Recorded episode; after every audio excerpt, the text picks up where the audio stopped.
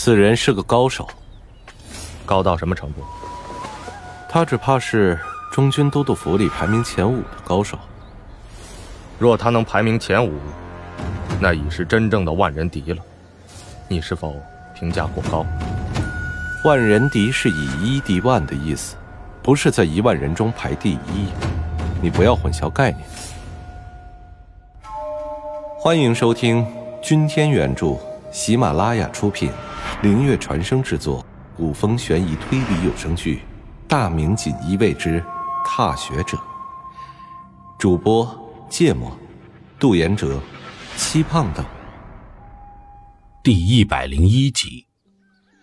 乐安城外，墨竹村，杨老汉躺在摇椅上，舒服的享受着阳光。身边两个小孙子盘绕膝下，一个在搬弄着泥巴，一个在数着蚂蚁。远处时不时有妇女唠嗑的话语声传来，笑声一阵接着一阵。忽然，孙子沾满泥巴的手按在了杨老汉的裤腿上。干啥呢？杨老汉皱起眉头。但一点也没生气的意思，再严厉的人看到第三代都是非常溺爱的。小孙子指了指竹林边，那里站着个文士模样的中年人，青色的衣袍不算华丽，但明眼人能看出做工非常考究。杨老汉微微一怔，眯起眼睛仔细端详对方。我都以为这一天不会来了呢。他挥手让孙子去了女人那边，青袍人对其拱了拱手，杨老汉起身也还了一礼。哈哈哈，杨先生别来无恙，呃，我来执行我们的约定了。王大人，太平了二十年，我怕已经将原有的本事都忘记了。宝剑无论放多久，都还是宝剑。何况我还记得你我的约定，你只负责保护主公，不会让你外出杀人。但若真有敌人靠近主公，也盼你不要留手。你既然都记得，我还能说什么？他看了看躲在篱笆旁注视着自己的小孙子，老二，去跟你爹说，就说爷爷二十年前在京师跟他说好的事。现在要去做了，爷爷爷，去吧。小孙子完全不知道他在说什么，但不知为何悲从中来，两个孙子顿时大步飞奔去找父亲。也没有那么急，呃，你大可安顿好了，再到城里来找我。既然要走，就何必拖泥带水？杨老汉缓步走向院里的大枣树，那儿有一座泥塑的佛像。他伸手一拍，佛像由上至下裂为两半，露出一把青色的剑柄。看到剑柄，杨老汉眼中顿时闪过一丝难以言喻的豪情。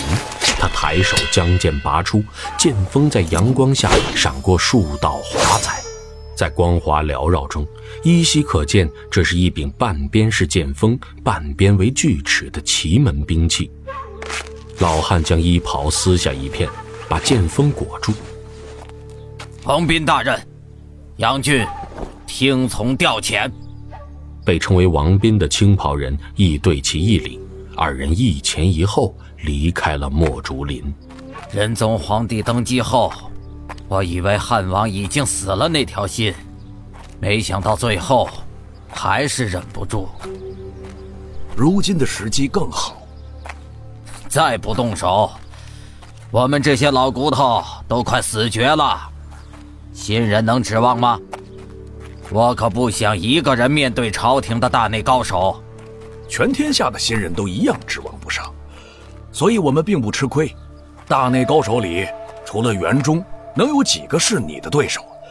但我的确还要给你找些帮手，比如说，哈，一个快把牢底坐穿的家伙。乐安大狱地牢，这里每天除了固定送饭的牢头外，并无外人出入。长时间来，送饭的牢头换了一波又一波，唯一不变的是那个被地牢称之为妖怪的死囚。可今日，居然有人来见这个死囚。有见过世面的老祖认出其来人，正是汉王驾前最炙手可热的大官王斌。王斌详细了解了这个死囚的日常生活，然后带人步入地牢。除了终年见不到阳光，这里的条件并不算差。牢室大约有五丈见方，全天亮着火把。和普通牢房相比，最特别的是那粗的可怕的铁栅栏，每一条都有成年男子的胳膊那么粗。脚步声传来时，牢里的死囚看了看墙上画的条痕，皱起眉头。咣当，哗啦啦，当啷，连续三道大锁开启的声音引得死囚精神一振。谁？哈哈哈，宋公子，好久不见呀！王斌笑吟吟地出现在牢门前。死囚看着对方手里的钥匙，以及对方身后随从手里的两个箱子，不紧不慢地开口：“王斌。”你已经那么老了吗？还说什么宋公子？你有见过老李的公子吗？哈哈哈，人都是会老的，二十年了能不老吗？世上有些人，不管人在何处都是公子，你觉得呢？笑面虎王斌，你真会说话。你如今的身份和地位，居然会来到这里。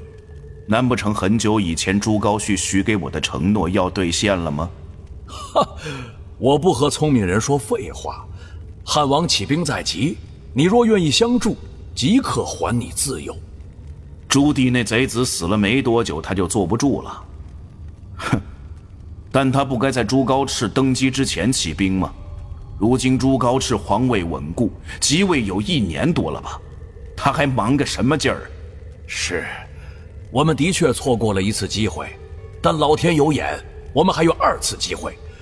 你在牢里消息闭塞，几个月前朱高炽也死了，如今是他的儿子朱瞻基即位。若再错过，我们再也等不来第三次机会了。是你们没机会，不是我。我已经被关了那么多年，随着你们汉王贬谪的地点换了一个又一个黑牢。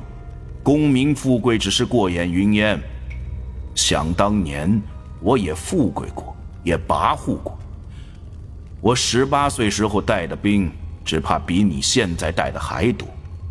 我为何要帮你？哈哈，你有两个理由。居然有两个那么多。第一，你是宋瑞文呢，是建文帝驾前第一猛将，朱棣建立的皇朝，你不想颠覆掉吗？你是白袍宋公子，天上地下都该知道你的名字。如今二十年了，你难道不想把失去的东西重新拿回来？哼，这也算理由？